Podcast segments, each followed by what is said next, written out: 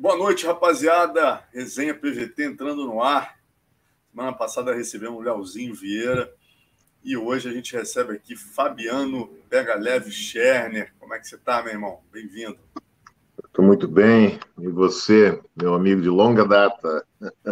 Exatamente. Grande Pega Leve, rapaz. Esse apelido não precisa nem de explicar de onde veio, né, cara? Mas só por curiosidade, começou na BTT ou na ou, ou no Sul, aí na, no, no Murilo Hope? Não, foi, foi na BTT mesmo. um treino aí, um treino com o Minotauro ali, e, e aí acabou pegando o apelido.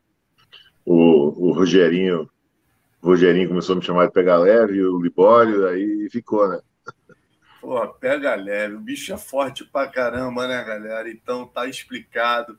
Né? Fabiano Scherner, se você não conhece, é um cara que pô, teve uma importância fundamental lá nos tempos de BTT, né? ajudou demais. O Minotauro foi um dos principais sparrings, né?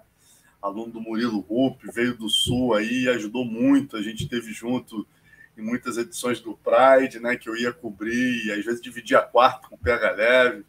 Né? Até lembrando, vamos começar até lembrando esses tempos, PH Leve. Aqui tem uma, tem uma clássica aqui, ó.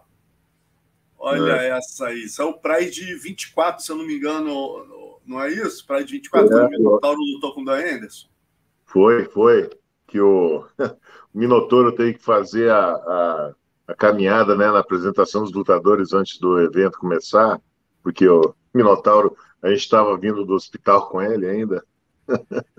Rapaz, é. eu não sabia que tinha sido nesse, não, que, que, que rolou isso.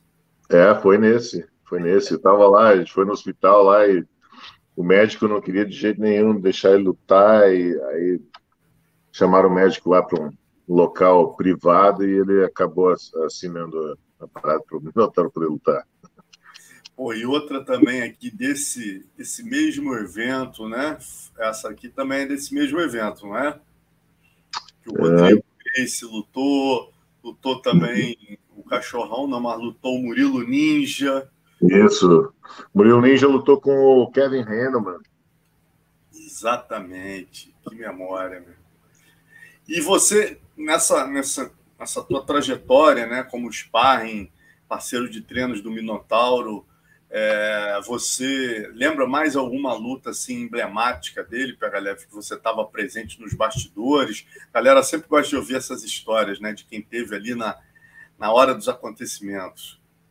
É, eu tive quatro vezes com o Minotauro lá, né? E a primeira luta que, que eu tive com ele junto foi ele contra o Kikuta, que foi naquele UFO, né? UFO. E ele acabou, aquele foi o primeiro, acho que, nocaute da carreira dele, se não me engano. E, e eu lembro até da matéria que você escreveu, né? Sobre o, o primeiro nocaute do Minotauro, né? E o Kikuta era um um bom trocador e o Minotauro estava afiando bem o boxing dele na época. E aí depois eu estava com ele também é, na luta contra o Bob Sapp. Caramba, você estava nessa? Então vou não, essa aí eu vou ter que essa aí eu quero que tu conte os bastidores, meu irmão. Essa luta é. o meu grande arrependimento que todo ano eu investia no meu bolso, né? Eu trabalhava para a revista japonesa, eu sempre juntava um dinheirinho para ir cobrir os nossos ídolos lá, né? Eu ganhava mais dinheiro do Japão, mas reinvestia para ir pelo menos uma vez no ano aí cobrir. Esse é meu maior arrependimento não estar tá nessa luta, rapaz. Como é que foi? Mas como é que sabe... os bastidores, de, a pesagem? Lembra aí como é que foi quando você viu a primeira vez o Bob Sepp, galera? O evento, é, tinha o Bob Sepp, quando eu vi a primeira vez, eu olhei assim, né, pro cara, tipo, é, eu, me considero um cara grande, né? Me considero um cara grande tudo, né? Mas o Bob Sepp, meu irmão, tava com, ele tava com, com 181 quilos, né? Ele pesou. Mas fala um cara assim, né? Que tem 2 metros e 2 de altura e, e, é seco, né? Tipo assim, com 10% uh, de gordura corporal, né? Então, tipo, um monstro, né? Um monstro. Mas aquele evento foi ele, ele, um evento muito grande, né? A gente acabou indo com é, assim com, com, pouca gente. Estava só o Zé Mário estava lá, eu estava lá e o, e o mestre Alves, né? Ele estava lá também. Uh, tipo, não foi assim, era o único, o Minotauro era o único lutando da, da BTT, e como a gente estava treinando muito junto, né, e, e, e aí e ele me levou, né, para continuar uh, ajudar ele lá, né. E, e, aconteceu muita coisa nos bastidores daquela luta, né. Começou que a, a gente estava tava treinando, eu e Minotauro, a gente estava aquecendo ainda, e e ele entrou numa entrada de single leg e, e, segurou o meu calcanhar. Eu fui sair né, da, da coisa. A gente estava. Eu acabei rompendo o meu o cruzado anterior ali na, naquela coisa. Mas, tipo, eu né, é, tô lá para ajudar, né? Não, não tinha como chorar, né? Vamos, vamos lá. Eu não, não sabia que, que, tinha estourado né, o ACL ali, o, o cruzado anterior, né? É, fui saber depois, lógico, quando cheguei no Brasil. Só escutei aquele estalo, né? e o joelho começou depois da noite inchar e tal, né? Mas começou por ali, né? E, e aí, é, tipo, na, na é, um, um, evento daquele tamanho, né? A gente também não estava meio que sem noção, sabia que ia ser grande, mas, mas é, é foi gigantesco o negócio, né? E a, Cara, e a gente até, Desculpa até te interromper dentro desse, desse gigantesco aí, né, que você falou. É, tava até o Luciano fez um post ontem é, falando dos, dos maiores eventos da história, né? Aí o maior evento é uma luta de boxe lá, que era 97 mil. E essa do, do Shockwave, cara, tava lá em quarto como 77 mil. Quando na verdade eu fui olhar os números oficiais, era 91 mil. Então seria o segundo maior evento da história. Isso, obviamente, pagantes, né, cara? Porque se olhar ali na área e no entorno, certamente tinha mais de mil, quer dizer, deviam ter uns 92 mil pessoas. Com certeza está entre o primeiro e o segundo maior evento combate, de esporte de combate da história, né? Era um estádio de futebol lotado. É, foi, foi meio do estádio que o Brasil fez a final com a Alemanha, né, em 2002. E, e a gente, ele lutou lá, né, o Minotauro lutou lá, um pouco depois disso, acho que foi seis meses depois da Copa, se não me engano. E Uh, que eu lembre, cara, a contagem é, final de, de, espectadores, né, foi 97 mil. É... Né, teve, teve 90 e, 91, 92 mil pagantes, mas o total de espectadores né, tinha sido 97 mil. Mas, assim, já na, né, a gente aquecendo lá atrás, tudo, né, o estádio gigante daquele, quando a gente saiu para o negócio, o, o palco onde os lutadores né, é, normalmente iam, esse tinha um elevador, tipo, tinha um elevador do lado assim, que tinha que levar o Minotauro lá em cima, e aí aqueles tambores gigantes, né, eles colocaram assim, eram muito maiores que os normais, né, e a gente andava, né, os treinadores, né, e o, o camp dele, os corners tudo andavam até o ringue, né, Irmão, aquela caminhada que ela não, não acabava nunca, né? Porque da onde a gente estava, a gente olhou, o ringue estava lá, lá embaixo, assim, né? A gente pô, tá lá, tá, mal e mal enxergava, né? O, o, o Bob Sapp lá no corner, né? E aí foi aproximando, né? A gente foi lá. E aí, quando eu estava andando em volta do ringue, assim, o Bob Sapp já já estava no ringue, né? Com os, com os, é, é, os treinadores deles, né? Eu olhei, assim, aquele aquele bicho, né, no corner, eu olhei assim, eu assim, pô, cara, eu não sei como é que o Minotauro, entendeu, tá com coragem de lutar com esse cara. Eu pensei, se fosse eu, acho que eu saia correndo, bro. Porque o cara era enorme. né, meu irmão? Era enorme. E, e aí a gente, a gente é, é, tava no corner, né, se viu o Minotauro ali, e ele se olhando, né, e aí o Minotauro virou para trás assim, olhou pro. É, falou pro Zé Mário assim, né? Aí, mestre, o cara é grande, hein? O cara é grande, vai ser, vai ser, vai ser dura essa, hein? E o Zé Mário bateu no ombro e disse: é, nada, rapaz, é grande, entendeu? Só segue o, só segue a nossa, o, o plano, né? Plano de jogo que vai dar tudo certo. O plano de jogo era o Minotauro bater nele e andar, né? E, tipo, primeira coisa que notaram foi é, foi na perna do cara, né? Caralho, aí rolou aquela, aquela batistaca antológica, né? Então, né? Aí foi, aí foi aquela coisa assim, cadê o, o plano, né? Mas vai culpar, cara? Pô, o, o, o Bob Sapp é gigantesco, né, cara? E, e tipo, ele, a, mão dele não era rápida nem nada, mas continua sendo pesada, né? Quando encosta. Cara, meu irmão, o cara derrubou o Ernesto Rust, né, cara? O maior é. strike, talvez, da história do K1 aí.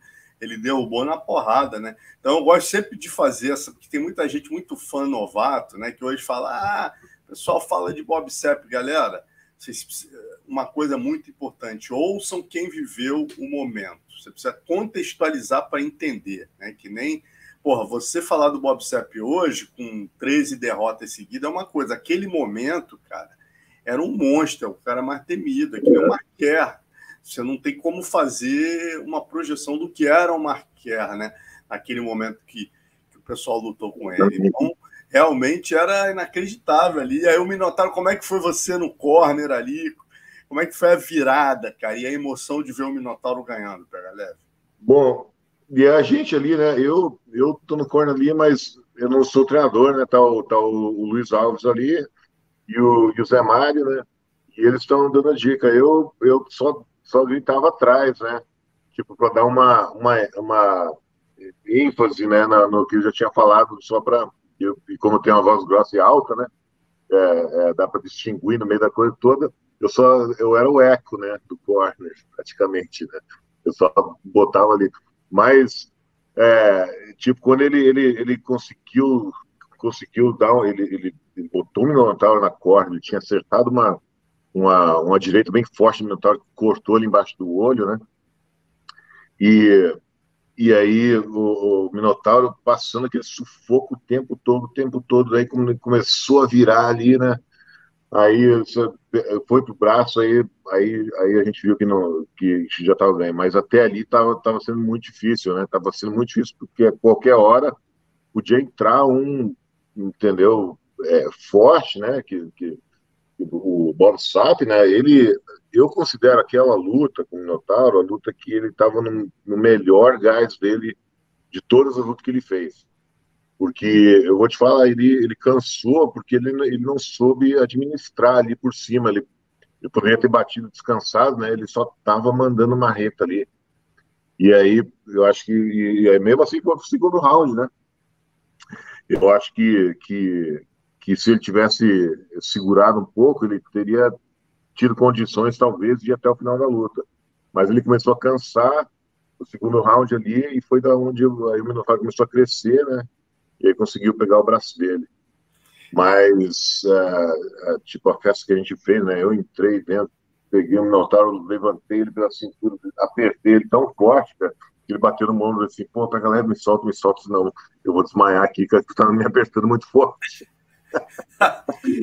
cara, a emoção de vocês, né? Luiz Alves, meu grande amigo ali, né? Com os olhos cheios d'água ali, pô, o Zé Mário, Pô, toda vez que eu vejo essa luta eu me emociono. Imagino vocês ali, cara, na beira, vendo essa virada que até hoje é considerada, né, a maior virada da história do MMA, né?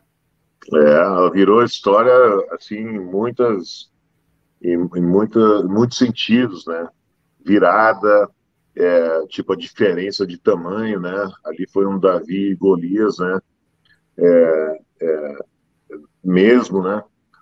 a gente é, levou ele para o vestiário e ele, ele assim puxou tanto, né? Puxou tanto o, o, o gás. Ele, ele, o Minotauro foi além do limite, tão forte que eu, eu cheguei é, é, assim, assim que a gente saiu, né, da caminhada, eu a gente teve que carregar ele, né?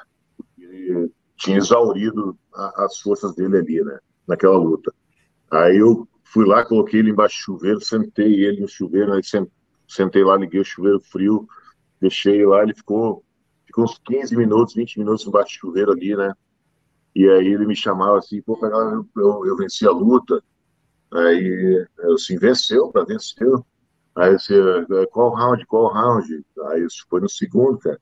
Que ele, ele botou tanto que ele começou a esquecer, sabe? Cara, que loucura, que história, meu irmão. É, entendeu? Aí, assim, do, do esforço que ele colocou, né? O Minotauro é um, um, um cara sobre-humano, né? Tipo assim, ele tirava, ele tirava aquilo não sei da onde, eu nunca vi, assim, é, é, das pessoas que eu, que eu convivi até hoje, o coração que ele tinha para lutar, né? Aquela coisa de, de a competitividade dele e é, era uma coisa assim, que eu nunca vi em, em ninguém mais. Cara, e então, você viu? É, é, perdão. Depois eu, ia te perguntar se você, testemunhou o encontro dele com Hélio Grace, mas segue o que você ia falar e responde essa depois. E, e aí, tipo, né, ele, ele chamava o churreiro, ia lá uh, conversar com ele, né, daí ele recuperou e, e ele, ele tava, ele tava um, assim, um pouco nervoso antes dessa luta, porque no nosso, no, no nosso vestiário estava o Don Fry, e o Don Fry tinha acabado de ter sido nocauteado pelo Lebaner, né? E foi um nocaute assim que pô, cortou o lado aqui da bochecha do Don Fry. E eles chegaram carregando ele, ele estava muito, muito mal. E ele estava soprando assim, saía ar por aquele buraco na bochecha. Aí colocaram ele no soro ali, né, e tal. E a gente ali estava aquecendo e tal ainda, né. E quer queira, quer não, né, o lutador vê essas coisas antes da luta dele, né. É Pô, complicado. Né? lutar com Bob Sepp, cara. Porra. Exatamente, né. E aí a gente aquecendo tudo lá, né? E eu, eu vi assim, de todas as vezes que eu tava com, com, com o Minotauro, no corner dele, ele, ele sempre teve um, um pouco mais relaxado, né? Nessa, assim, ele entrou, ele entrou mais, não tão relaxado quanto as outras que eu estava, né? Mas, mesmo assim, comparando ele com outros lutadores, eu acho que ele estava bem relaxado, entendeu? E esse encontro com o Hélio, tu, tu, presenciou, não? Que o Hélio foi falar com ele depois, o Hélio chegou, pô, campeão, você representou o jiu-jitsu, você pressionou é. ele o número de pessoas que vieram lá para falar com ele, Marcelo, não consigo nem lembrar de todo mundo. O, o mestre Hélio, ele, ele, ele, ele veio, ele estava falando com o Minotauro, mas eu estava tava juntando as nossas coisas ali, né, para sair dali. Então, tipo, não, eu não, não, não pude ouvir, não participei ali da, da, daquela hora eu estava eu tava com o Minotauro quando aquele lutador de, de pro wrestling e o Steve Austin, uhum. uh, americano, né, que ele é grande, né, tipo, tem um, quase dois metros de altura, grandão. O Pride tinha levado ele para lá porque eles queriam assinar ele, queriam botar em contrato para lutar no Pride. Uhum. Então ele veio, era a primeira experiência dele, primeira vez vendo o MMA, né? Vale tudo. Caraca. E ele estava num VIP e aí ele viu a luta do, do Minotauro, o Bob Sapp. Ele veio lá, na frente do Minotauro, o Minotauro sentado.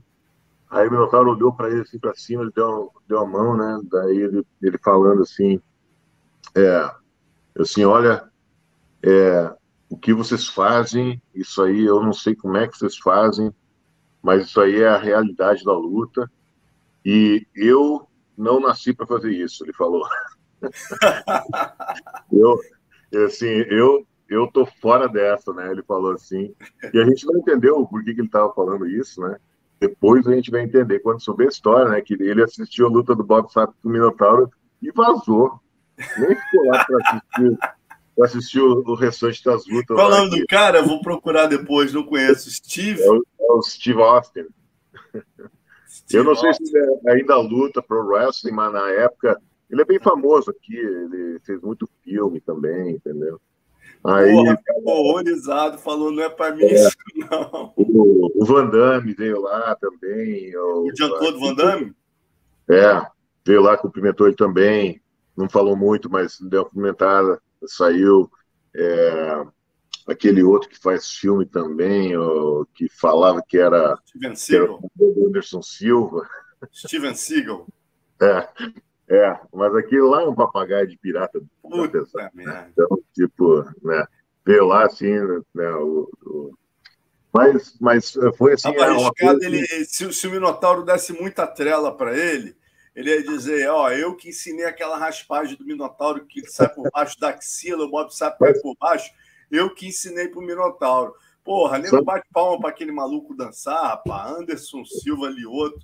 Porra, é. bate palma para aquele maluco dançar. Deus que me perdoe, porra. Que, mas naquela época ele ainda não era assim, né? Ele, é. depois que ele começou a se parar, eu não sei de onde que ele, ele começou a, a fazer isso aí, entendeu? Tipo, é, dizer que está ensinando lutador, porra. É, Deus. Pô, ah, mas foi muita gente, né, que veio lá porque foi a luta, assim, né? Que daí, tipo, depois daquela luta ali, as outras lutas, assim, não, não foram emocionantes, né?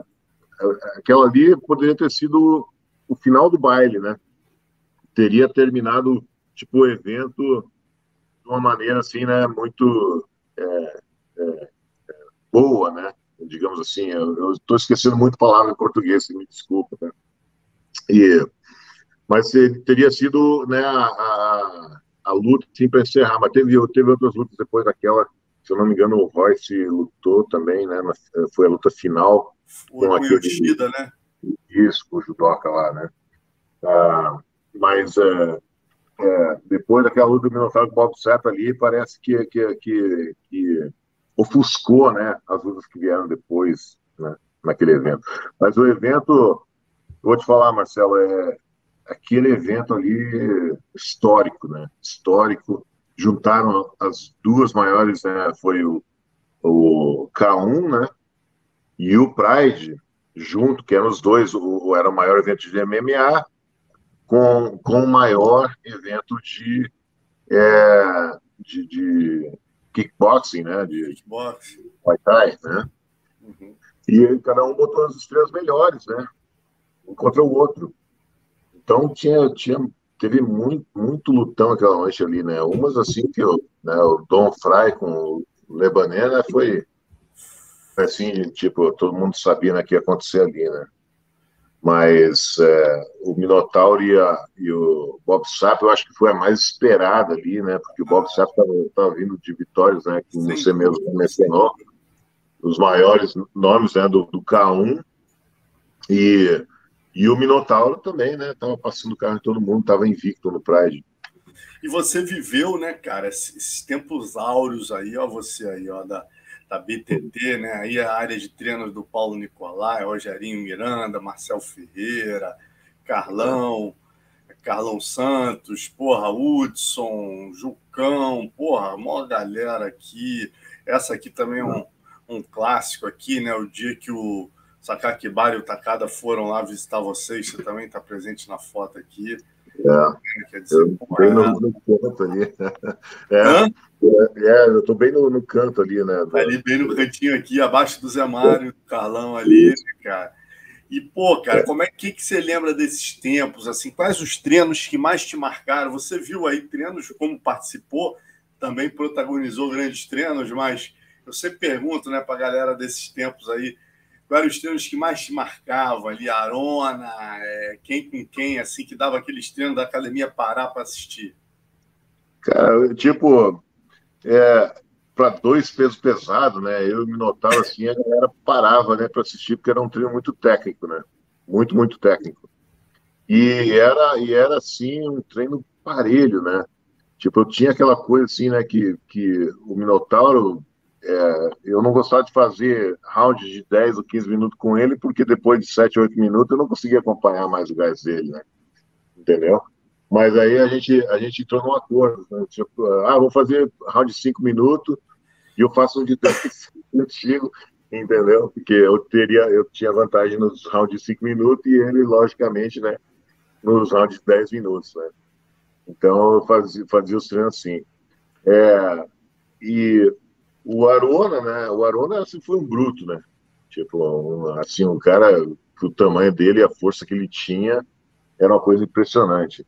Agora, da minha época ali, o que, que batia em todo mundo mesmo ali era o Paulo Filho, né?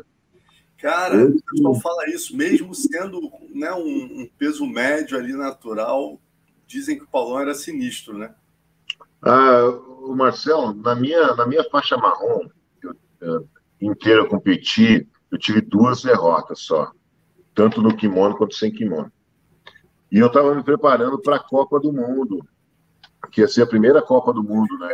essa aqui, essa aqui, É uma das derrotas. Essa, é, esse foi o Mundial do. do... 2007, né? 2007. É, do... era faixa preta, né? Ah, Mas sim. em 2002 era a primeira Copa do Mundo que o Luizinho estava colocando, né? Sim, é. sim. E aí eu estava treinando para aquele evento e eu estava muito bem, tanto que eu, que eu venci né, o absoluto na, na, na naquele evento. E Paulão estava veio ali um dia, aí não tinha treino de kimono, a gente estava treinando kimono, o Olavo estava puxando o treino, e o Paulão estava é, pulando corda, né? Ele chegava lá, ele pulava uma hora e meia de corda, virava as costas e ia embora.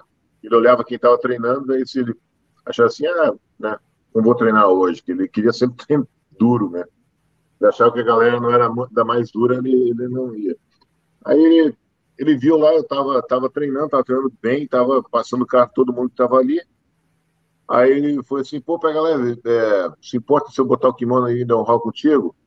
Aí eu disse, se eu me importo, por favor, né? Vai ser uma honra. Ele foi lá, juntou um kimono que estava jogado no canto lá. Não tinha nem faixa para botar, né? Ele veio rolar comigo. Rapaz, ele me bateu tanto naqueles rounds ali que eu fiquei ruim de cabeça, né? Eu assim, pô, como é que eu vou ganhar? Como é que eu vou ganhar o um campeonato aí, né? O cara tem que treinar de kimono, treina, aí bota o kimono, vem ali e me surra desse jeito, pô.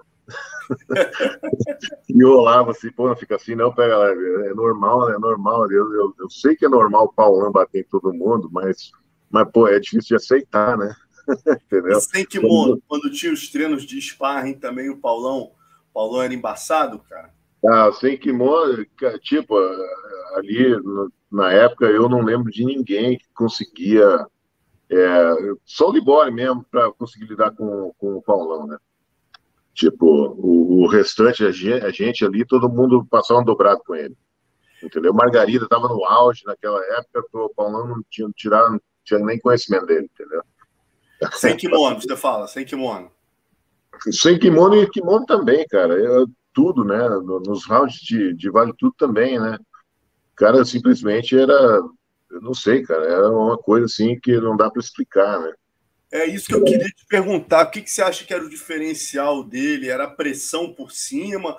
Ou você diria, pô, por baixo ele também é, é, raspava bem, caía por cima e amassava? O que, que o Paulão tinha que você falava, pô, ninguém tem isso?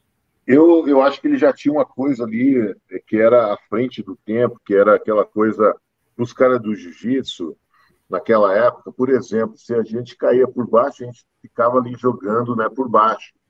O Paulão, ele, se ele caía por baixo de alguém, ele dava um spot ali, né, de, de, de braço, triângulo, e se o cara, se ele não conseguia pegar, ele tirava vantagem da, daquela, da, daquela situação para levantar. Então ele não, não ficava, né? E como era muito difícil, entendeu, de derrubar o Paulão, mesmo quando derrubava, aí ele levantava, ele voltava em pé fácil, entendeu? Então, tipo, aquilo ali naquela época estava à frente da, da, do tempo da galera de jiu-jitsu. Porque pra gente, eu mesmo assim, derrubava, não, eu fazia guarda, né? O Minotauro fazia guarda, todo mundo, né? Fazia guarda. Mas com o tempo, né, quando no MMA e no grappling a, a, galera aprendendo muito mais como controlar, né, a situação por cima, aí ficou ficando mais difícil. O Paulão, ele ficou completinho ali, né? Ele tinha um boxe bom, as quedas deles eram dele eram, eram as, as, melhores que tinha, né, as mais técnicas, né? O, o Arona tinha técnica, tinha queda boa, mas o Arona era assim o que eu poderia dizer que era a melhor baiana do planeta. então, então ele. Não, é legal você falar isso do Paulão, porque aqui a gente vê o Paulão aqui, essa foto é legal, que ela dá uma noção, até valoriza o que é Paulo Filho, né, cara? A galera da nova geração que não conhece, tal, não conheceu. Quando a gente fala que foi um dos grandes nomes do peso médio na história, não é por acaso. Olha o que, que Pega Leve está Pega Leve está falando, galera, do ápice da BTT, que é uma das maiores equipes da história. Olha o tamanho do Paulão aqui, ó. O Paulão está aqui com a camisinha dele listrada, ó. Paulo Nicolai, à extrema esquerda, com a camisa azul. O Paulão está aqui com a camisa listrada. Olha lá, ele é um menorzinho ali, cara. 1,72 ó. Murilo, olha o Minotauro perto dele. Pô, o Carlão perto dele, olha lá. Zé Mário, todo mundo gigante perto dele. Mas olha que coisa que o, o PH Leve está falando, né, cara? Quer dizer, mesmo sendo o menor ali, o bicho era mais embaçado, né? É, é o mais, sem dúvida, mais embaçado. Tanto que tinha gente que vinha assim, que não era profissional na época, ou ainda não, não lutava, né? O MMA, vale tudo. Eles iam dar uma olhada se o Paulão estava lá naquele dia lá para treinar, eles viravam as costas e iam embora. Não ficava para treinar, não. Só, tipo, só os profissionais mesmo, a galera que, que, tava, né, na, na época ali, né, na, lutando e tal, que ficava, né, porque sabia que pô, o Paulão por cima num treino de bloqueio, pelo amor de Deus, ninguém queria, não. É. Cara, e o que eu falo para ele, né, Pega Leve, assim, Paulão é um cara que além de tudo, tem um conhecimento diferenciado, sabe fazer uma leitura de luta muito diferenciada, né, cara? Então, assim, tem que tem que voltar aí o Paulão, né? A gente espera que ele faça essa cirurgia de quadril. Parece que já arrumaram o médico, já arrumaram a prótese. Pô, tem que fazer essa cirurgia que o Paulão, cara, é, é um personagem importante para o mundo da luta, né? Ele é um cara que hoje em dia, nessa leitura aí dos russos, ele vai chegar de fora, olhar e ele vai trazer contribuições como treinador e analista de luta, entendeu? Ele não pode ficar de fora da luta, esse cara.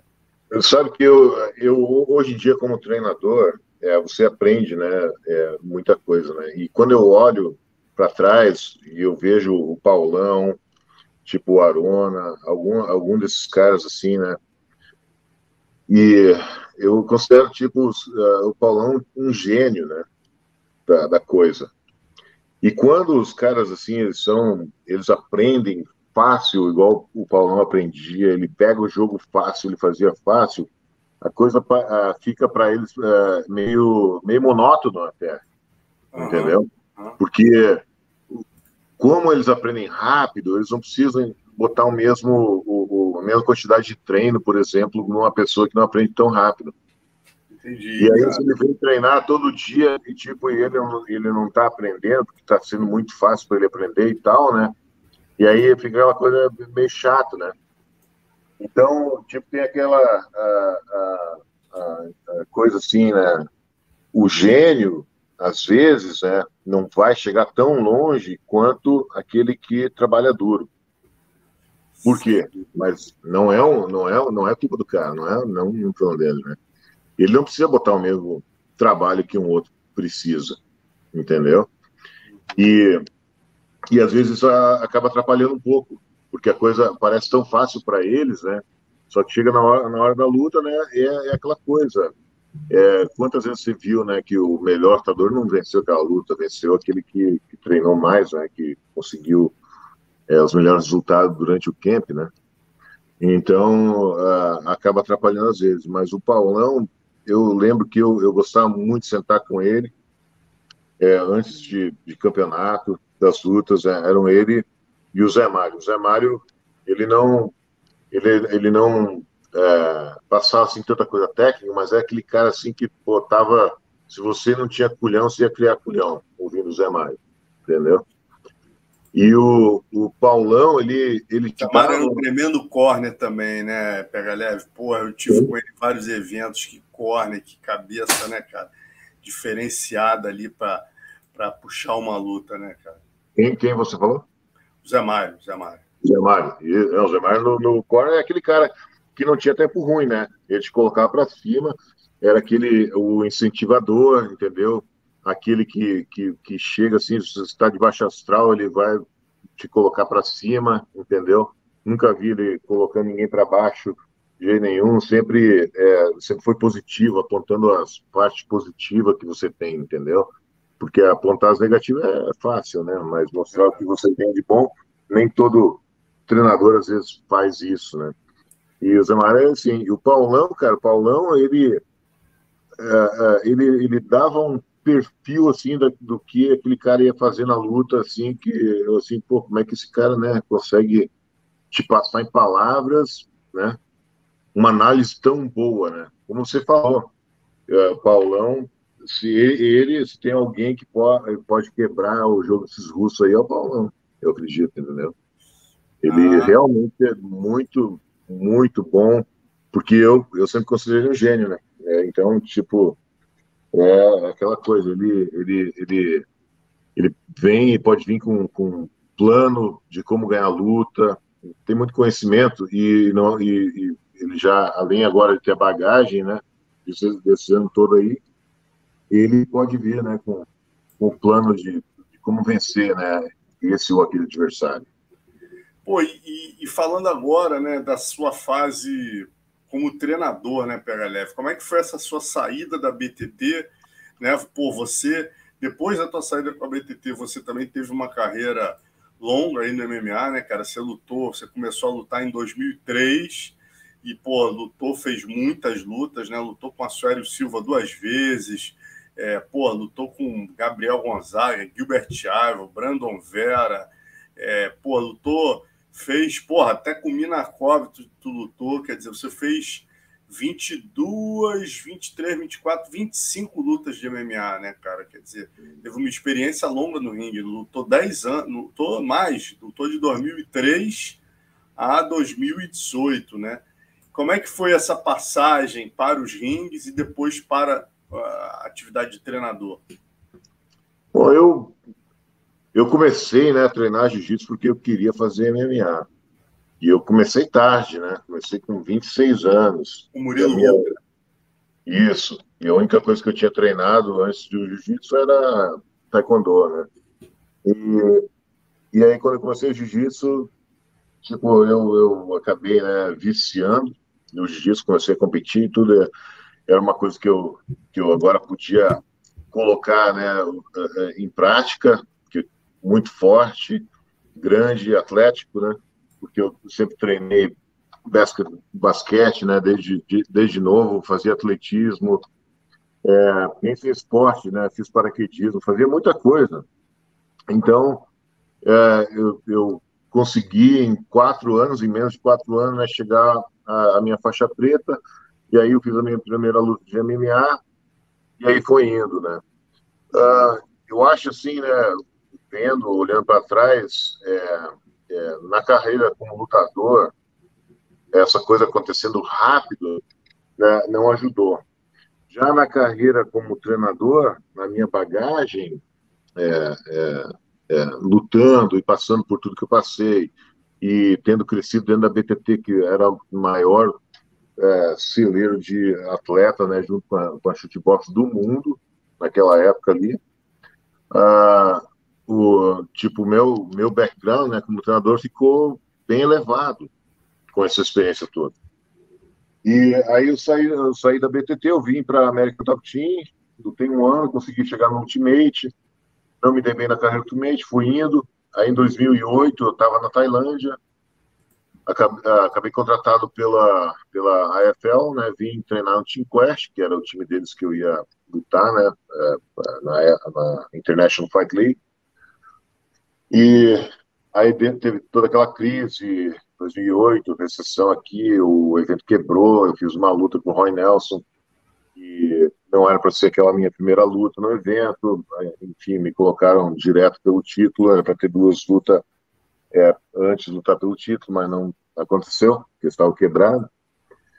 E aí, e aí eu arrumar um trabalho, treinar e lutar. Eu tentei ainda, a minha luta com Minakov foi, foi a minha última tentativa, assim, de, de talvez, que se eu vencesse o, o Minakov, eu ia assinar com o Bellator. Uhum. E, e ele era, na época, se não me engano, o atual campeão deles. É, posso estar errado, mas eu sei que ele já estava no Bellator e eles deixavam ele fazer a luta lá. E, e aí eu perdi. Dali para frente, todas as minhas lutas de MMA foi por, por hobby entendeu? Porque eu queria competir ainda e, e, e o MMA é, é, a coisa assim que não tem nada em termos de esporte assim que tenha competitividade do MMA. E aí tudo isso aí me ajudou no momento que eu abri a minha academia. É, eu não tinha pretensão de, de vir a ser treinador de MMA nem nada. Eu abri uma academia só para ter o jiu-jitsu, mas acabou que é, alguns atletas né, que saíram do Team Quest acabaram vindo, vindo treinar comigo, o Shell Sonnen, é, quem mais que veio, o Ed Herman e, e, mais, mais alguns de lá. E do nada o time começou a se formar E eu acabei, tipo, vieram assim, ó, o Chelsea veio assim, coach, quero você no meu, no meu corner, na, na minha luta contra o Vitor Bel, Belfort, né? Assim, eu, assim, eu, cara, tipo, eu te ajudei. É, eu te ajudei, eu te ajudei no, na, na, eu ajudei no camp dele na luta é, contra o Brian Stan, Stan, com o Maurício Rua e com o Michael Bisping, né? Então, tipo, é, mas ali daí ele foi para um lado, foi para o outro. A gente perdeu, tipo, acho que o contato por um ano, mais ou menos. E aí ele voltou e pediu para mim fazer o treino dele. Acabou que, que a luta com o Belfort não aconteceu, porque ele foi pego no antidoping. E aí ele tava, tava bem triste e tal, né? Daí eu disse assim, e aí, Shell, vamos fazer o seguinte, cara, é, por que tu não continua treinando aí? Vamos ver se, se é, tu não quer fazer o grappling, não quer, não quer ir para os campeonatos aí, fazer umas lutas de, de grappling. E aí foi, logo depois apareceu a oportunidade dele, do Chael fazer aquela luta de grappling com o Galvão, no Metamores, né? Uhum. E o Chael não tinha ideia de quanto grande o mundo do grappling era, né? Do jiu-jitsu. Quando ele estava lá, ele viu né, o tamanho que era e tudo, o que estava envolvido, ele se tocou, né? Assim, pô, né, só conhecia wrestling MMA, ele tem um filão aí, né, na, que dá para explorar, né? E aí ele acabou botando o evento dele também, né, o Submission on the Ground, que, que foi um sucesso tremendo, né, pro grappling. E basicamente ele botava lutadores de, de MMA é, contra faixa preta, né, o faixa marrom de jiu-jitsu, um bom, bom grappler, né, dentro do cage, né, para ver o que acontece. Quem que é o, quem que é o melhor, né. Uhum. E, e ali, e aí foi indo, né, a, a cresceu meio rápido a academia, assim como aconteceu para mim, de eu crescer rápido no jiu-jitsu, e, e, no MMA acabar indo para o Ultimate com cinco lutas, que nem aconteceu comigo. A minha academia saiu assim, de uma academia de jiu-jitsu pequena para vir um time grande assim em pouco tempo.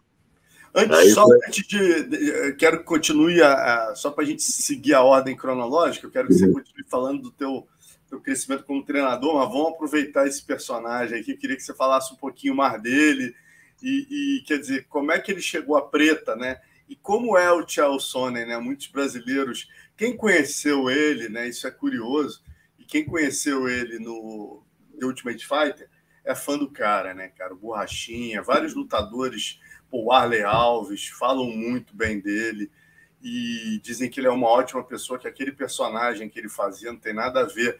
Ninguém melhor do que você, que é o mestre do cara no jiu-jitsu, pode falar um pouco sobre ele e contar isso pra gente. É, então, ele treinava comigo desde a época, eu tinha, acho que é 2008, né? E aí ele, ele foi fazer aquela luta é, de grappling com o Galvão. Mas de, de, deixa eu falar uma coisa antes que teve uma época ali que o Brasil todo estava odiando ele, né? E aí algumas é, alguns canais né, do Brasil é, começaram a entrar em contato comigo para fazer entrevista com ele, né? E fazer vídeo e tal, né? E aí, eu disse, tá bom. Aí eu comecei a fazer as paradas para ele e eu comecei a dar umas dicas para ele, né? Assim, ô Chael, ao invés de você falar besteira assim do povo brasileiro e tal, né? Assim, ó, é, foca no lutador, entendeu? Porque o lutador sempre tem aquele que gosta dele e tem aquele que não gosta. E na época, eu lembro que o Anderson Silva estava sendo patrocinado pelo é, Corinthians, né? Aí eu falei para o Chael, vem cá. Eu peguei, comprei uma camiseta na internet para ele do, do Palmeiras, né? E botei ele, vestiu ele com a camisa do Palmeiras, aí fiz uma, fiz uma entrevista lá e foi mandado né, para o Brasil, saiu por tudo quanto é canto, né? Aí o que aconteceu? Né, a galera do Palmeiras, né? Ficou do lado do. Mandou muito bem. Então, aí eu falei para ele, tu, tu, tu vai ter os teus fãs lá no Brasil, entendeu? Agora, se tu ficar falando merda do brasileiro, pô, aí não dá, né? Tipo, fala mal do lutador, entendeu? Fala mal do time lá que tá patrocinando, porque, é, entendeu? A galera do futebol é assim, né? Não sabia nem quem era o Chael, mas, né, não ia nunca torcer pro, pro, pro, pro Anderson Silva se o Corinthians, né, tava patrocinando o cara. É e aí teve outros vídeos que a gente fez, sabe, começou engraçado, aí, aí tipo, tirou um pouco daquela coisa, né? Do, ele, ele parou, né? Não, não falou mais é, é, bobagem, né? Do, do, do, povo brasileiro e tal. Começou a dar certo, ele tem, uma, ele tem, um, tem bastante fã brasileiro aí, né? No final das contas. Também o povo entendeu, né? Um pouquinho mais. Eu acho que, é, o, uh, na verdade, né? Quem, quem, quem o Anderson Silva começou a realmente ser pago como ele deveria ser pago no Ultimate depois, né, que o, que o com as lutas do Chael, né? Que aí foi quando o Anderson Silva foi alavancado mesmo, né, para ganhar, porque ele não, não, não era um grande vendedor de pay-per-view na época, né? Mas Sim. aí alavancou muito, né? E aí o Anderson começou a ganhar muito dinheiro depois daquelas lutas com o Chael, né? E, e, ele no, e ele chegou a treinar de kimono? Como é que é? Chegou aí realmente às aulas de kimono? É um cara que, que, que te chama atenção, né? Obviamente a adaptação dele, o cara foi um wrestler de altíssimo nível, né? Ele deve ter um jogo assim de, de, de pressão por cima muito, muito grande. Você conseguiu ali com a tua inteligência, né? Pela tua experiência em MMA, em luta agarrada, você deve ter conseguido fazer uma adaptação muito boa para ele, né, PHDF? Ele, ele treinou de kimono, não tinha como não treinar de kimono, ele estava dois anos suspenso. Aí treinou de kimono dois anos, treinou sem kimono dois anos. E depois da luta com o Galvão, aí eu, eu promovi ele a faixa roxa e expliquei para ele como é que funciona o jiu-jitsu, né? Eu falei para ele, olha, Chau, realmente teu nível é maior que um faixa roxa no sem kimono, por exemplo. Né? Ah, mas, se você quiser ganhar o respeito da galera do jiu-jitsu, você tem que ir seguir os passos como todo mundo faz. Tem, tem que vir para a aulinha de kimono, não tem jeito. E ele entendeu. Ele botou kimoninho, estava lá três vezes por semana fazendo aula kimono, duas vezes sem kimono, e foi indo. E, e foi bem. Tipo, ele pode é, é, a galera falava, né, assim, ah, faixa preta fajuto, né, daí bota o kimono vem aqui na academia, entendeu? E ele ainda está treinando contigo, Pereleve? Ainda. Vocês ainda moram. Você mora onde hoje, né? Tua academia é aonde? Onde que ele mora? A minha academia é no, em Portland, no, no estado do Oregon, né? E ele mora em West Lynn, que é aqui do lado, é 10, 10 minutos dirigindo. É, é, é mais perto para ele ir para academia do que eu ir para minha academia. E, e ele treina, tá, tá, tá treinando ainda. É, a semana passada a gente teve a, a, a promoção de alguns é, é atletas, aluno, né? E ele estava aqui presente, né? Faixa preta, é, para ser parte disso, né? Ele gosta, ele, ele, ele tem a maior, assim, é, é, como é que eu vou fazer, como é que eu vou dizer? É, ele dá atenção para a galera, entendeu? Incentiva a galera. Ele está treinando um pouco mais agora, porque talvez ele vá lutar com, com o Tito Ortiz. Mas senão ele está, tipo, aqueles treinos duas vezes por semana, só para manter, sabe? Porque também, né? Parar assim de uma hora para outra, aposentar, não tem. Você pode, pode, até ficar em casa um pouquinho, mas daqui a pouco começa a enjoar e a academia é a solução, né? E, e ele, cara, assim, ó, como é que eu vou falar? tudo aquilo do passado ali era, era, um personagem, né? Hoje em dia todo mundo sabe, né? Mas na época a maioria da galera não entendeu, né? Nem eu, inclusive, né? Quando eu fui falar a primeira vez para ele, assim, pô, por que, tá falando com essas merdas assim? Daí ele, pô, sabia, né? Isso aí é só um. É, é, não é nada, eu não penso nada disso, né? Daí eu, eu entendi, é só, é só um personagem que eu tô fazendo. Deu certo para ele, né? Mas ele é o cara assim, que mais ajuda a galera da, da academia. Ajudou muito brasileiro, entendeu? Aqui, que veio para cá, né, caiu na academia aqui, estava tava, é, é, é, treinando aqui. É, ele ajudou financeiramente a, a trazer a família do atleta para cá. Só pagou pela mudança da família inteira para vir, entendeu? Tipo, então, o cara assim. É isso, ele pagou, ele ajudou pagando para a família do cara vir. É, eu, eu, eu não vou citar nome aqui, mas tá. um lutador brasileiro que, que já tinha lutado no Ultimate, veio aqui treinar comigo. e, e não tinha não tinha condições de trazer a, a família dele na época, né? E, e eu não, ele não pediu nada, ninguém pediu nada para o Chael. Né? E ele simplesmente foi e disse, ó, né, antes do Natal, falou pro, pro, para esse atleta, olha aqui, ó, a, é, traz a tua família para cá. Você tem a intenção de ficar aqui, treinar aqui? Eu vou pagar para você mudar eles tudo para cá. E ele pagou, pagou tudo para eles, eles aqui. Quantos, quantos familiares? Três. Três familiares. E os caras hoje moram aí nos Estados Unidos? Moram aqui. Quer dizer, ele conseguiu pagar o, o Sonnen ou, ou, ficou, ficou no amor mesmo? Ficou na, na, Não, foi, não, não foi dinheiro emprestado, não, cara. Foi. E ele faz isso, ele, ele não.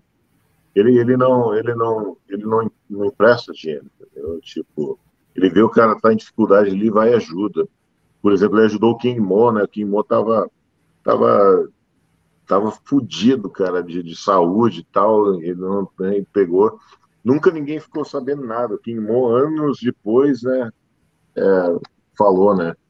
Então, tem vários que conhecem esse lado dele, muita gente que, lógico, não conhece, né? E ele não faz propaganda, né? Ele não, não vai, tipo assim, ah, eu ajudei fulano, ajudei esse plano, não sei o quê, né? Ele não, não faz nada disso, ele ajuda porque ele gosta mesmo, que ele quer, entendeu? E acha que é a coisa certa de fazer, né? Não porque ele quer fazer propaganda a respeito dele. Pô, que legal, né, cara? Bacana esse depoimento. Você não é... vê essas coisas por aí, né? Não, primeira vez que eu estou ouvindo essa história, eu sei que tinha um brasileiro que ele ajudava, né? O, esqueci, o Bomba, né? O Bomba era muito amigo dele, tinha uma relação próxima com ele e tal.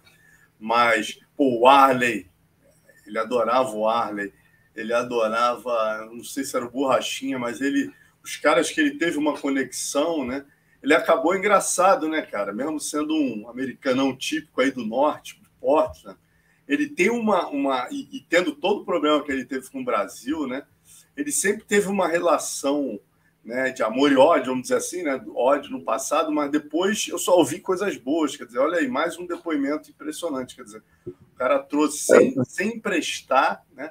Trouxe a família, buscou quem? Um brasileiro para treinar jiu-jitsu, né? Um cara que pô, deu a faixa preta para ele. Então, pô, muito interessante conhecer esse lado do Sony.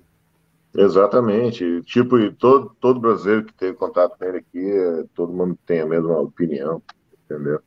É, aquela, aquele, aquele atleta, né, quando ele veio treinar com a gente, ele, ele ainda falou assim, pô, não sei se vou querer treinar com o Sony não, né?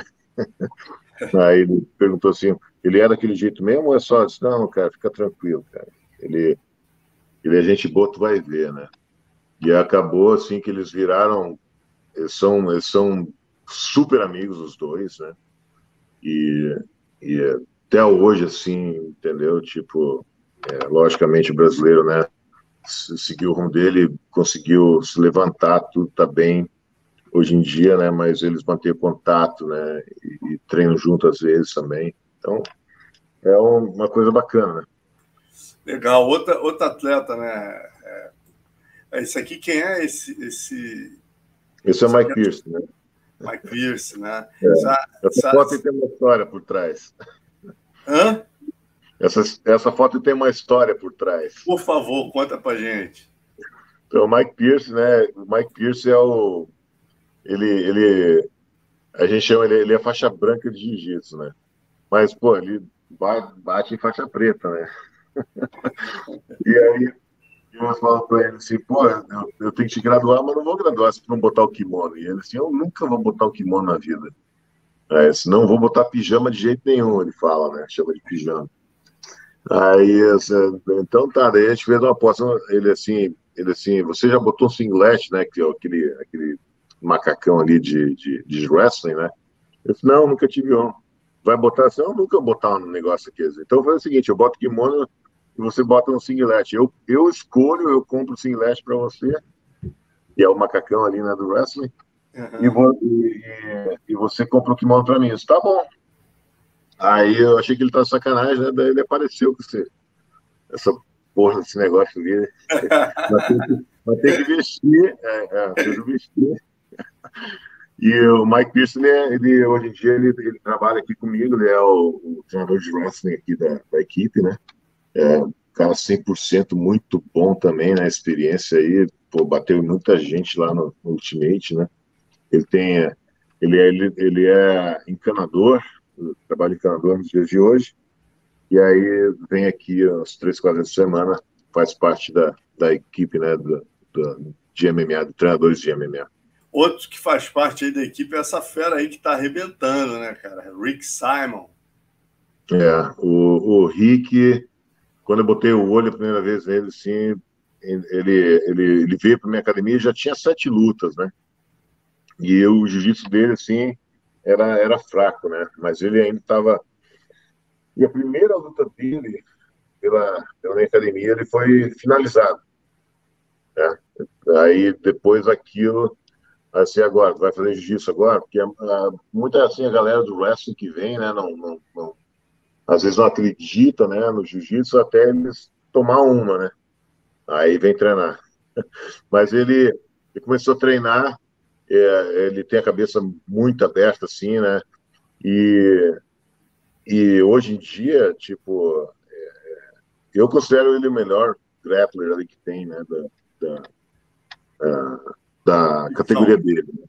Uhum. Ele e, e, quando eu analiso, assim, em termos de grappling, você tem que analisar né, por cima ou por baixo, onde quer que vá, né? Ele é o mais completo, na minha opinião. Né? Tem, tem cara que é melhor por baixo? Tem, mas no overall, né? Eu considero ele melhor ali e realmente aqui o plano que a gente tem, né? É, eu acredito realmente que ele vai vir a ser campeão dessa categoria. Ele está em qual lugar aqui no ranking? Deixa eu dar uma olhada Você sabe de cabeça ou não? Se eu não me engano, ele está em 12 segundo. O décimo primeiro. Né? É. Legal. É, tá aqui, Rick Simon, décimo, cara. Tá, tá em décimo. Tá na frente do Uma, Nurmagomedov, que vai lutar agora com, com o nosso Raoni Barcelos.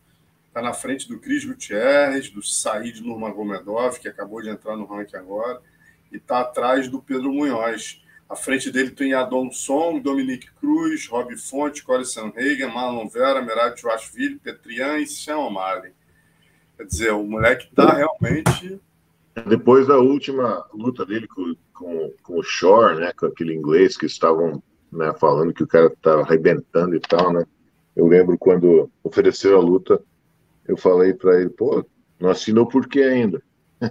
E assim, pô, tá confiante, hein? é, coach, né? Aí eu, assim, eu analisei o cara e tudo quanto foi jeito, o Rick não tem como esse cara te vencer, não, né? entendeu? Vai vencer. E não deu outra, né? Finalizou ele no segundo round. O, não tem ninguém ali, ele, ele não lutou desde essa última luta dele, que já tem um tempo, é, porque nenhum que é top 10 aceitou lutar com ele. Sim. Nenhum. Agora, ele, inclusive, o Ultimate empurrou, né? É, é, aquele georgiano para lutar com ele, que foi a primeira luta do Rick no, no Ultimate, para fazer uma revanche, né? Hã? Merab de Vashville. Isso. Porra, e, é, é um e clássico. A gente, a gente não tinha nem por que né, aceitar, né? Porque ele já venceu, mas aceitamos, porque que, é, queria que luta, mas eles não aceitaram. O cara não aceitou lutar com ele. E aí o, a, a, o, aquele outro ali que, que, que vem, acabou de vencer o, Peter Yan, também, né, de jeito nenhum quer lutar. Mais provável agora, eu acho, né, que pelo que eu, eu posso ver ali, e o Rick está pedindo a luta é com o Peter Yan, né? Petrian está em segundo, né, cara? Aí tem na frente aí é. o Merab, o Marlon, o Merab é o terceiro, não quer, Marlon Vera quarto, Corey Sanhagen quinto, Rob Fonte sexto, Dominique Cruz e Adon Song e Pedro Munhoz, né? É, que a coisa assim, a todos os top 10, né? Os que já têm luta, então eles não podem pegar a luta com o Rick, né? Lógico. É, os que não têm luta não querem lutar com ele. E aí aquele o, o, o Mar, né? O Mar, uhum. ele, ele correu do Rick já umas três vezes, né? Aí quando teve o evento na, na, lá na, em Abu Dhabi, Aí assim, eu luto com você em Abu Dhabi, né? Aí o Rick, não, tipo, vem lutar aqui, né? também é complicado para ir para Abu Dhabi naquele calor, troca de horário. É, aquele o evento que eles fazem lá em Abu Dhabi, ele é, é, é assim, ó, é, puxa muito pra todo mundo, sabe? É um estresse danado, fica de horário, tudo, o jeito que eles fazem, se luta de madrugada lá, é complicado. Pô, bacana, cara. E, e outra atleta também, agora no feminino, né? Sua aí que tem bastante destaque. Paige Vanzan, né, cara? Como é que foi? Quanto tempo ela treinou com vocês? Fez a parte de chão com vocês? É o marido dela aí, o Austin, tá arrebentando também no Bellator, né? É, o, a, a Paige, né, ela é aqui da área, né, e ela voltou para cá, veio morar aqui, e aí veio treinar comigo na academia. E é, no início foi assim bem, é, bem difícil para ela se adaptar, né, com, com, com, o sistema de treino da, da minha academia, porque é, é, baseado muito no grappling, né. E na época eu não tinha ainda os treinadores que eu tenho hoje em dia, de, de striking, de, de wrestling, entendeu? E, e outras coisas mais, né? Eu estava praticamente sozinho. Mas mesmo assim ela insistiu, foi, né? É, é, tivemos, se eu não me engano, tive duas vitórias com ela e duas derrotas na época que ela treinou aqui, se eu não me engano. E ela teve aquela, a, o problema do braço dela, que atrapalhou muito durante muito tempo, quando ela quebrou o braço. Foi muito guerreira, por sinal, hein? Quebrou a, quebrou a fíbula, né? a fíbula não. A... É, e ela, ela treina, ela treina forte, né? E ela quebrou mais três vezes no treino aqui. No entendeu? mesmo lugar. É, não foi no mesmo lugar, né? Mas onde tinha os parafusos, né? Na, na, na, placa, né? Que tinham colocado. Que também eu discordo, né? A maneira como os, os é, eles fizeram tudo ali com ela foi uma coisa horrível, entendeu? Ela teve que, que finalmente pegar e, tipo, dar um dedo praticamente para os médicos do, do Ultimate, né? E, e fora fazer para daí, daí conseguir mesmo, que os caras lá não estavam fazendo uma coisa boa, não. Enfim, ela, ela é uma pessoa ótima de trabalhar, é, não tem baixa astral com ela, é muito bom, humilde, não tem aquela coisa. Tem estrelismo. Hã? Não. Não tem estrelismo. Não, na academia não que fora da academia aqui eu, eu não conto, entendeu? Que, que lá fora se é estrela, é estrela, mas aqui não, nunca negou treino, entendeu? Tipo, eu tinha que falar para ela não treinar, entendeu? Porque ela queria treinar machucada, e senão não dá, né, cara? E ela conheceu o Washington né, na minha academia. Eu ah, fui, é? Eu fui. Você foi o cupido? O cupido, é. E o Washington, o Washington assim, é um dos caras mais humilde, assim, bom de trabalhar, que, que, talvez não tenha conhecido, assim. O cara é, é 100%. Tá? Também é outro, assim, que fala para ele, cara, tu não precisa treinar tudo isso não, cara. Tipo, sabe, treina mais do que você precisa. E eles Mas, têm uma é... liga muito legal, né, cara? Como casal, assim, é... eles interagem muito bem. Quer dizer, ele é um cara que entende total. E eu acho ela muito casca grossa, né, cara? Porque uma mulher que ganha o que ela ganha no OnlyFans, né? Continuar lutando, ainda mais boxe sem luva, não há a menor necessidade, é porque realmente é, ama a porrada, né? Ama lutar. É que ela pô, já provou que é uma casca grossa, tem uma história. Pô, o que ela ganha no OnlyFans, cara, é 10 vezes mais do que ela ganha na luta. Não precisava, ela continua perseverando. É, a, tipo, a relação entre eu, ela e o, e o Austin é, é, é, assim, é mais do que treinador e, e, e, atleta, né? Porque na época eu lembro que ela, ela, ela saiu do Ultimate, né? E ela não sabia muito bem o que queria fazer, né? E ela disse assim, ah, vou mudar para Vegas, né? Aí eu peguei, liguei pro, pro Dan, né, pro Dan Lambert, falei para ele, cara, o Dan, a, a, a Paige e o, o Austin, eu acho que eles vão fazer uma merda aí, que eles vão mudar para Vegas. Lá não tem nada, principalmente para o Austin, eu, em termos de treino, considero Vegas muito fraco, né? E, e tá melhor hoje em dia, né? Mas na época que estavam, mudando, Aí eu falei, bem, eu, uh, eu acho que seria melhor para eles mudar para Flórida. E eu lembro que eu estava eu tava lá em Vegas no final de semana, estava fazendo corner do, do Rick, ou era do Ed Herman, acho que era do Ed. E aí eu liguei pro, pro, pro Washington, para Page, olha só, o, uh, vocês estão vindo para Vegas, estamos, estamos indo, vamos ver lugar para morar e tal. Mas antes de vocês fizerem qualquer coisa, eu quero que vocês vão jantar com, com o Dan, com o Dan Lambert, né? E aí conversa com ele primeiro. O Dan pegou o jato dele, pegou o Malk, né? Que é o, é o manager do, do Round One, né? Se não me engano. E voaram lá para Vegas, se encontraram, é, bateram papo, tiveram uma janta. E aí eu liguei para eles depois da janta, e aí? Aí eles assim, ah, não, a gente está aqui embarcando no jato do, do. Ele não deixou nem ficar lá. O DEM pegou e carregou-os para a Flórida.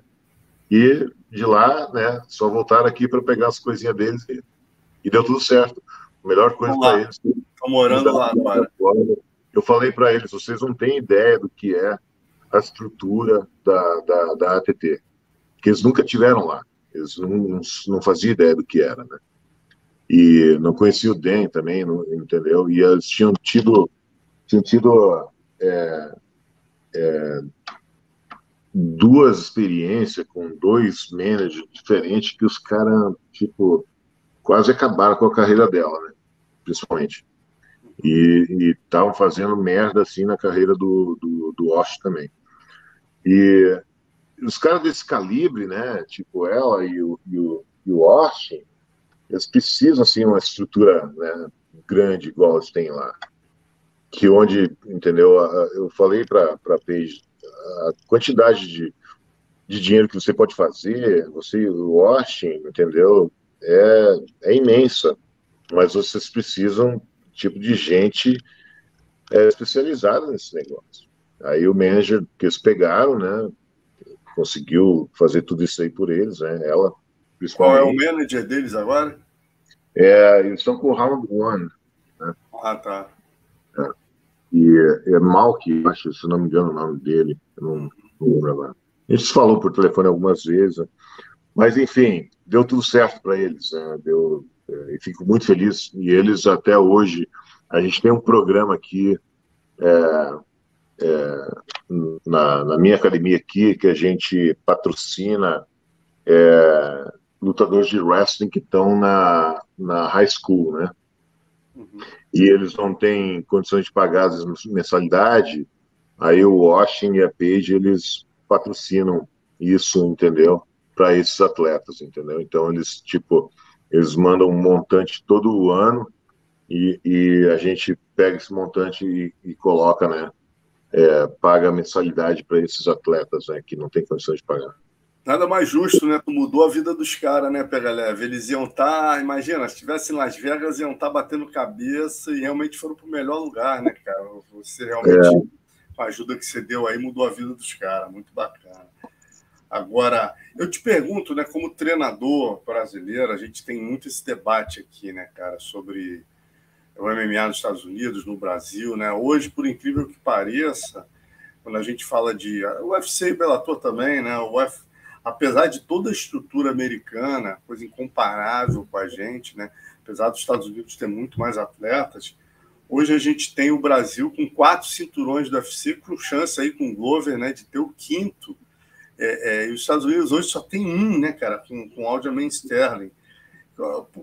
A que você atribui isso, cara? Como é que você vê isso? Você acha que, é, é como diz o Diego Ribas, o Diego Lima, né, cara, da Shootbox, Dá para fazer campeões no Brasil? Por que você acha que o Brasil continua à frente, mesmo tendo menos atletas no UFC? O, bom, uma é o, o talento do, do brasileiro, né? o brasileiro é muito, muito criativo, né? Entendendo? Em questão de criatividade, o brasileiro é o povo mais criativo, na minha opinião, que existe na, na face do planeta. Tanto que você vê aí que montador de carro é, no Japão, a Motoko já me falava lá atrás, na época de Pride, né, que eles, quem, quem fazia desenho dos carros, modelo do carro era tudo brasileiro, né, contratado pela Toyota, né. E aí você vê, né, a criatividade brasileira leva é, é, as coisas fazem as coisas acontecer. Eu acho que hoje em dia, tipo, tem menos brasileiro, mas os brasileiros que estão vindo, eles já estão vindo do, de, de, escolas que não não são assim, ó, é, por exemplo, só jiu-jitsu ou só muay thai. São escolas de MMA no Brasil.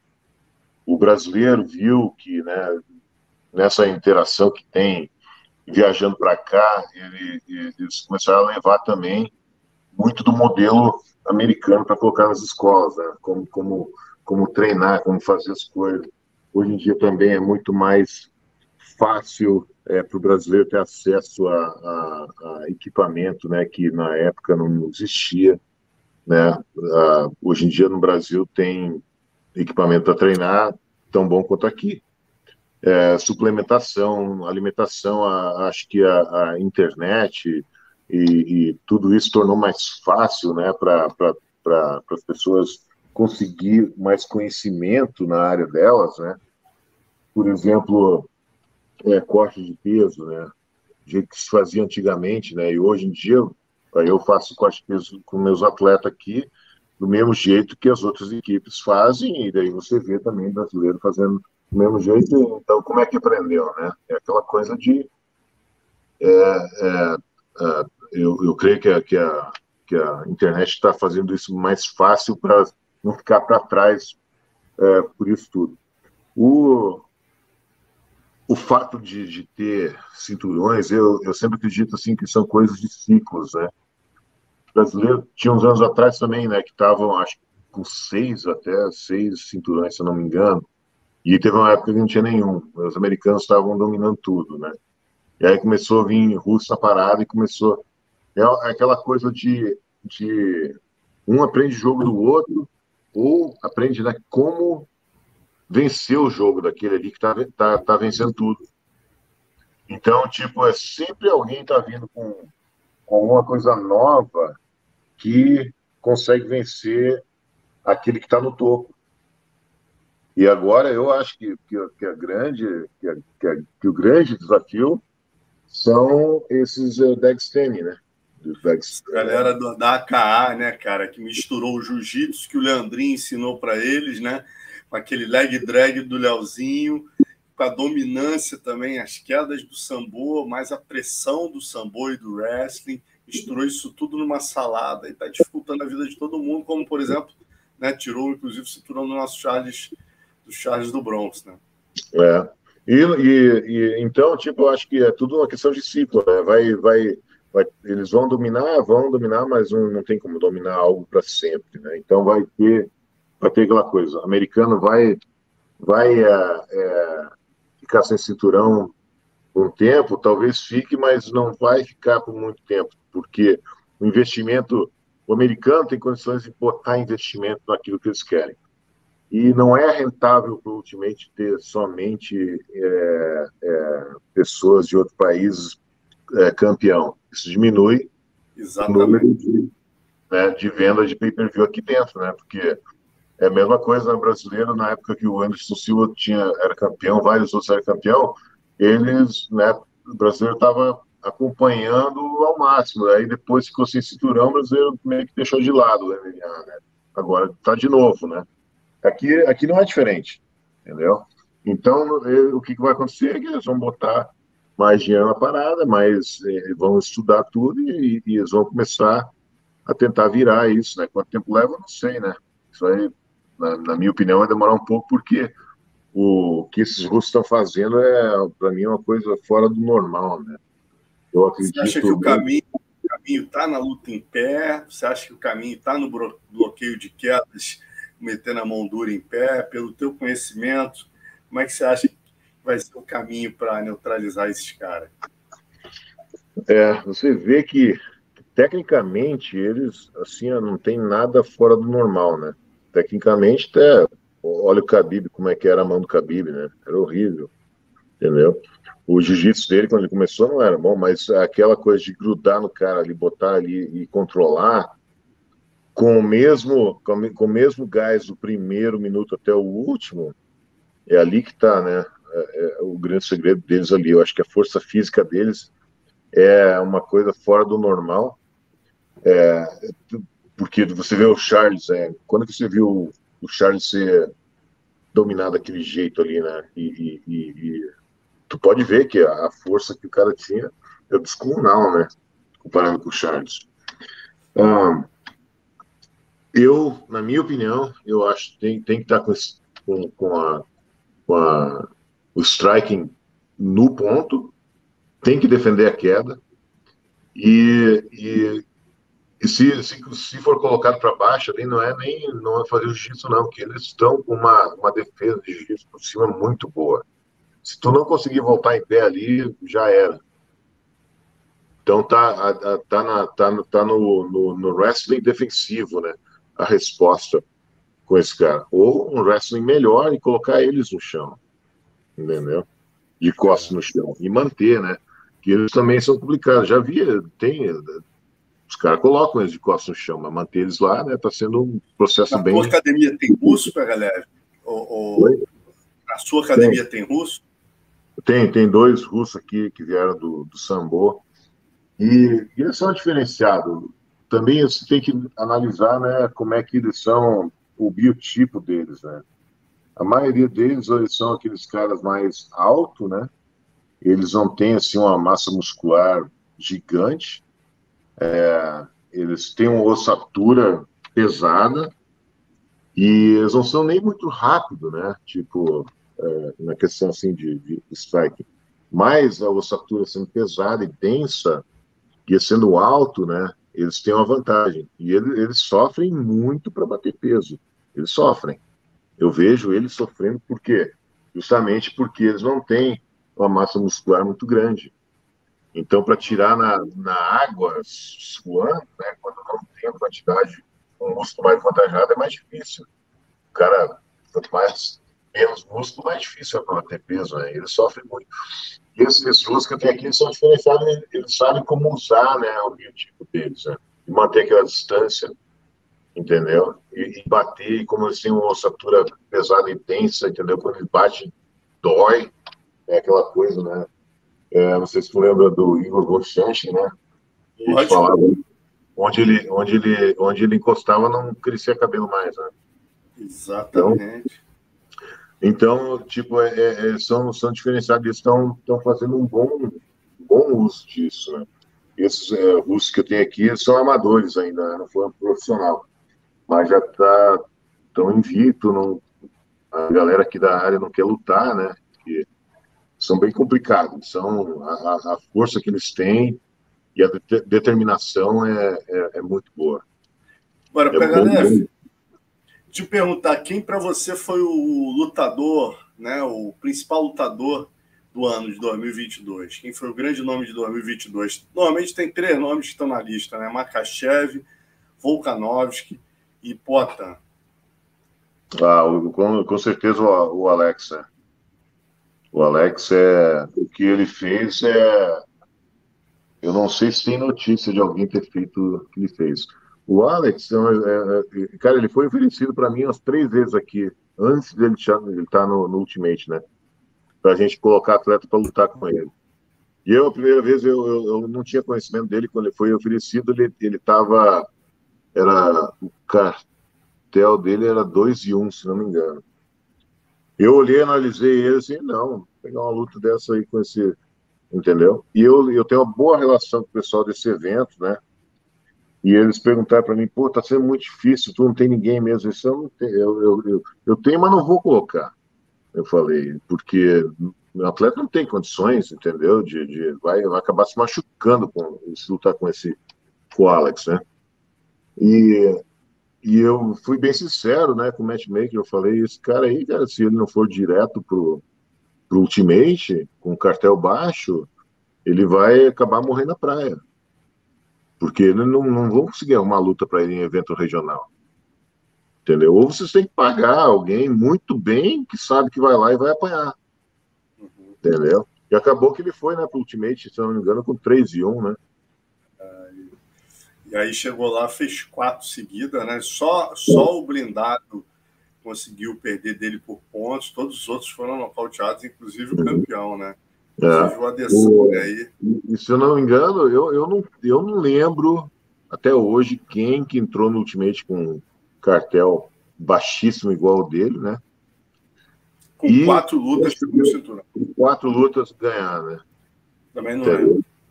Eu não lembro. Então, isso aí é um feito, assim, que, que tipo, Makachev ali é, é, mandou bem também, mas não, não se compara que o Alex fez, né? O Volkanov também é, é, é, tá fazendo história, mas em termos, assim, de, de, de realmente fazer aquele o queixo cair, né? Foi Alex. Né? Agora, deixa eu te perguntar, é uma curiosidade, essa luta aqui, para a gente terminar, eu queria uma lembrança do jiu-jitsu, né? E, pô, você está num dos pódios, né? Esse ano saiu o filme do Tererê aí nos cinemas, vai estar tá na HBO em breve. É, pô, aí essa final Verdun e Tererê, eu não lembrava, cara, que você estava nesse pódio. É, é, com quem você lutou aí dos finalistas e, e, e o que, que você lembra dessa, dessa histórica final aí? Cara, esse foi 2004 e eu vou te falar, eu estava muito, muito bem. É, eu tinha finalizado três lutas já é, antes de lutar com o Verdun. Eu, eu perdi para o Verdun na, na, semifinal. E o Verdun a gente nunca tinha, apesar de é, estar tá subindo junto nas faixas ali, nunca tinha se enfrentado ainda até ali, né? E eu lembro que eu venci, na, antes de lutar com o Verdun, eu venci um, um, um americano que, que treinava com ele, que era o Gareth Taylor. E, e, esse cara é duríssimo também, né? Enfim, fui lutar com o Verdun, é, perdi, fui finalizado, eu tive que pedir para o Verdun depois assim, pô, pode me mostrar como é que me finalizou, cara? Porque eu não entendi nada, não sei como é que eu não consegui, não entendi como é que eu não consegui mexer ali. E o Verdun, a gente é amigo, né, cara? Então, tipo, é uma amizade de muito tempo, né? A gente falou assim, pô, cara, se a gente tá, acabar lutando vale tudo um contra o outro, como é que vai ser? Vai ser, ah, um tá por um bom dinheiro, pode tomar uma cerveja junto. Mas, enfim, ah, aí o, o, Verdun veio assim para mim e falou assim, pô, cara, o tererê ali na nossa, na nossa chave, né? Eu disse, pois é, cara, por que, que esses, esses caras menores aí não ficam lá na, na chave deles, né? Que a gente não pode ir lá incomodar eles lá na, na chave deles, né? Mas eles podem subir e incomodar aqui. E é, e é complicado lutar com um cara menor do que você, do nível do tererê. Porque muda, muita, muda muita coisa no, no jogo, entendeu? E eu acho assim, é, é, os caras assim, ah, mas tu tem a vantagem do tamanho. Mas muitas vezes o tamanho não, não vai ser uma vantagem, vai ser um, uma desvantagem com você, porque a velocidade é diferente, né? O, o, gás é diferente quando, quando a pessoa é mais pesada e tal, né? Aí o Verdun olhou para mim assim, assim, é, mas não quero saber não, cara, eu vou, eu vou fazer ele repensar e nunca mais botar o pé aqui no, na terra dos pesados. e ele, meu irmão, foi uma luta duríssima. Levantou o tijolo de né, cara? É, se não me engano, o Verdun ganhou por ponto, né? É, ganhou por ponto. É. Mas foi, foi aquele 2004 foi foi, é, foi o ano que o, que o Jacaré lutou com, com, com o Roger. Roger, eu acho que foi, cara. Ou não, 2003, né? Agora eu tô na dúvida. Foi, não, foi 2004 que ele lutou com o Roger. Que parou é. o Tijuca, né? É. Não, aquele, aquele Olha, cara, aquele campeonato tava demais, né? Porque tinha muita gente ali que estava de preto agora, que estava vindo de baixo ali, que era, era assim, coisa, né? O jacaré estava tava vindo, é, tinha eu, o Verdun, tinha pô, o Roger. Roger é, também estava Uma galera, né? O Alexandre Ribeiro, a, a gente tudo ali, né? Ganhando as faixas meio junto ali, né? E a, e a, gente se enfrentou ali né, na, no, no, decorrer dos anos. Eu lembro de faixa roxa, foi o maior campeonato mundial que eu, que eu participei, né? Aí no Brasil.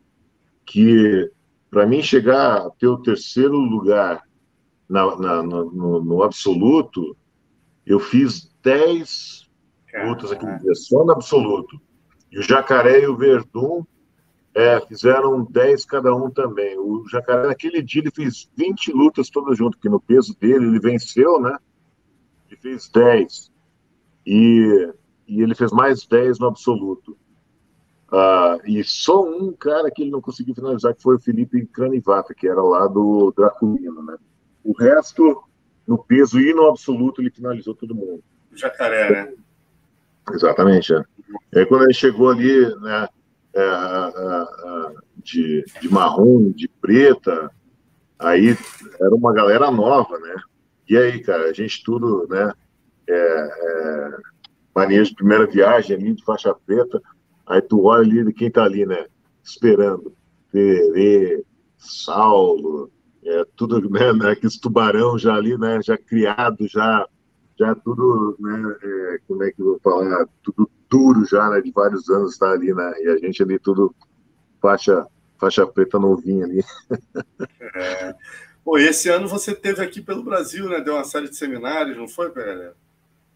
É, eu, eu, sim, eu tinha quase duas semanas, a gente colocou um, um camp de, de grappling, né, jiu-jitsu, lá em Florianópolis, e aí foi uma galera aqui da academia e a galera lá do sul também, né, da, da, da Ataque Duplo e outras equipes também que participaram. E foi muito bom, que eu tive a oportunidade de levar o, o Murilo Rupp, o Sérgio Sá, que foram os primeiros treinadores de jiu-jitsu, o Antônio Nascimento, uma galera, né, das antigas. Foi quase assim, né, foi um, foi um, foi um camp, mas foi um reunion, uma reunião, né, também. Encontro, da... né, cara, da, da geração. Isso. Legal. E tava, tava bom demais. E a gente vai fazer isso anualmente, né? Todo ano a gente vai, vai fazer um. E, e foi, foi excelente, né? De, de poder ver. Eu, eu tava. Eu fazia 14 anos que eu não tinha ido para o Brasil. Eu, eu tava no Brasil em setembro, mas fui levar um atleta para lutar em São Paulo, então foi aquele bate volta, né? Não dá para ver quase nada, porque você desembarca no aeroporto, vai para o hotel, vai para o evento, faz a luta, vai embora outro dia, né? Então não tem como fazer muita coisa. Mas é, esse foi em Florianópolis e a gente tinha a oportunidade né, de ver o quanto o Brasil cresceu, desenvolveu, né? Esses anos todos, fiquei muito impressionado é, positivamente, né? De como a coisa tá, né? Muita, muita coisa aí no Brasil. Vou te falar assim, em termos de tecnologia, melhor do que aqui nos Estados Unidos, sabe? Então, por exemplo, cara, cartão de crédito, ah, onde pagar e as coisas, a segurança de usar o cartão no Brasil tá, tá melhor do que aqui, sabe? Então, tipo, a rapidez também, eles conseguem... Isso agora, né? Tem aproximação também. É, exatamente. Aqui, cara, esse negócio de aproximação do cartão aqui, pô, é difícil fazer funcionar, cara. Brasil, né? Eu, eu queria inserir o cartão, o povo ficava me olhando assim, ah, para que, que ele quer inserir o cartão? Mas é porque eu não acreditava que ia, ia ser a mesma merda que aqui, né? Aí, pum, botar o cartão na hora, né? Aí, aqui funciona mesmo. Tipo, desembarquei no, no aeroporto lá, no Ercílio Luz, né? Que é o aeroporto novo, né? Que fizeram em Florianópolis. Maravilhoso. Tá voltando é, lá agora. Tipo, o, melhor, o melhor do mundo. E olha, cara, eu viajo pra, pra caceta, né? Tipo, posso falar por experiência própria, cara. Mais bonito que, que tem. Você sai ali, tem aquelas câmeras lá que já faz um, um, um facial, né? Que, que reconhece você. Então, tipo, é, é, é muito mais simples sair pela alfândega ali. Não tem aquela, aquela coisa de ficar em fila, né? Tu vai indo, vai andando. Passou, a câmera já pega ali. Se tiver qualquer merda, né? Já vão estar te esperando no portão lá. Não tem aquele aquela coisa toda. Então, e mas a coisa que mais me impressionou é o brasileiro finalmente está dirigindo melhor, mais civilizadamente, seguindo mais as regras de trânsito. Você Mas você dirigiu onde? Em Floripa? Não, eu dirigi em São Paulo também. Ah, é? São Paulo também. Mas eu fui para eu fui para a costa de São Paulo, entendeu? Então não sei como é que está ali né, na, na capital, né? Mas, mas mesmo assim, eu, eu, eu, eu, eu creio, assim, mudou bastante, está tá muito melhor, entendeu? Do que estava quando eu saí, né? Não, cara, incrível que pareça, não recebi uma buzinada. E olha que eu estou dirigindo igual gringo, né? Entendeu? Sendo cuidadoso, né? E ninguém nunca buzinou, tipo, não viu uma buzina mais, cara. Aí, assim, que bom, né, mesmo? Que, que bom, né? Muito legal, Pega Leve. Prazerzaço receber você aqui no nosso Resenha PVT. O papo foi maneiríssimo. Né? Você trouxe várias histórias legais, cara. Essa do Bob Sepp aí. Galera, você que está chegando agora, volta lá no início, que essa história é muito maneira. E também esse outro lado do Chelsea que você trouxe, essa história do Paulão também. É muito bacana esse quadro que a gente traz, essa galera como você que viveu o passado, né? E lembra as lendas que muita gente é, hoje em dia não, talvez não conheça, né? nem que não valorize, né? não conhece, né, isso é muito legal. É, é tipo, parado com o Minotauro ali, o sparring que a gente fazia ali, cara, assim, dava para cobrar ingresso. ali, né? É, como falava o Olavo, falava, né? O professor Olavo era, era um, um grande amigo meu, né? Sempre falou, pô, sou teu fã, pega leve. E ele sempre fala assim, pô, cara, podia cobrar ingressos de sparring aí, né? E eu lembro o Minotauro falando quando ele venceu o Sam Shield, né? Eu não fui junto nessa luta, mas entrevistaram lá no Japão, daí perguntaram assim, como é que você tem facilidade de lutar com esses caras grandes, né? Aí mostraram a imagem que eles tinham mandado a equipe, né, pra, ali para a BTT para filmar a gente treinando, aí botaram os flash de eu e ele treinando, saindo na porrada, né, tipo assim, e aí ele falou assim, ah, pô, mas treino com o Fabiano é mais difícil do que lutar com esses caras aqui. Pô, 120, né, Fabiano? Você tinha, né? Na, na, na 120 é, quilos, né? 120 Puro quilos. Né? sumo, no ápice, porra. É, e eu, para um, cara grande, eu, eu conseguia mexer, né? Igual o Minutar, a gente era muito técnico, né? Então, tipo, os caras que, os pesadão lá que ele tava lutando, né? Eram pesados, mas não eram tão técnicos, então ajudava muito, né? Então, e foi sempre um grande amigo meu, né? É, até hoje, né? O Rodrigo, uma pessoa assim que tem uma carisma por ele, né? Eu creio que se não fosse ter todo esse treino com ele, entendeu? Lá na BTT, não sei se eu teria chegado onde eu cheguei hoje em dia. Que maneiro, meu irmão. Muita história. Parabéns pelo teu trabalho, porra. E é uma honra te receber aqui mais finalmente, né, cara? Que a gente tentou é. marcar uma vez, o problema agora finalmente saiu, ficou muito legal o papo. Obrigado, meu irmão. Obrigado a você, Marcelo. Um grande abraço, saudade imensa de você bater aquele papo. E, mas esse ano tá aí, quando passar aí no, no Rio aí, a gente, a gente se encontra aí. Com certeza, pessoalmente. É isso, rapaziada. Boa noite a todos aí. Um abraço, feliz ano novo a todos, feliz ano novo aí boas entradas para você também, PHLF. Feliz ano todo mundo aí no Brasil. Um abração. Amo meu país, como sempre amei, não mudou nada. E, pô, a saudade é muito grande e, o povo brasileiro é, é, um povo que não se encontra em lugar nenhum no mundo. É Mas isso, só É verdade. Obrigado, meu irmão. Boa noite. Mais uma vez, obrigado aí pelo, pelo papo, pela aula. Valeu. Valeu.